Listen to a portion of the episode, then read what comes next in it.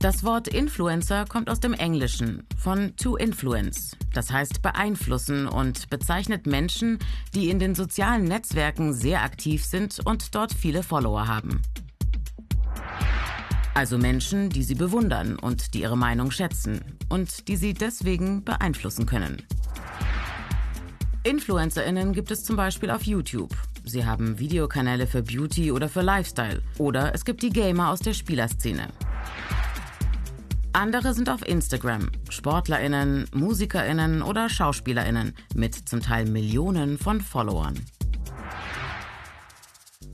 Und weil ihnen so viele Menschen folgen, die genau darauf achten, wie sie sich in den sozialen Medien darstellen, sind Influencerinnen auch für die Werbung sehr interessant, weil über sie zielgruppenorientiert Produkte oder Dienstleistungen beworben werden können. Viele Menschen glauben der klassischen Werbung schon lange nicht mehr. InfluencerInnen vertrauen sie und lassen sich von ihnen bei ihrer Kaufentscheidung beeinflussen.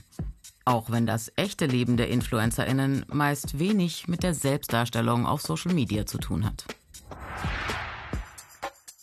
Hauptkritik: Viele InfluencerInnen betrieben Schleichwerbung. Die NutzerInnen merkten oft gar nicht, dass es sich um Werbung handelt. Und das ist in Deutschland verboten.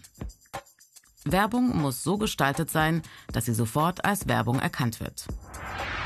Immer häufiger im Netz rechtsradikale, antidemokratische InfluencerInnen.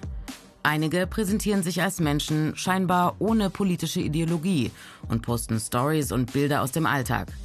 Sie wollen allerdings nicht Schuhe oder Kosmetik verkaufen, sondern ihre Follower politisch radikalisieren.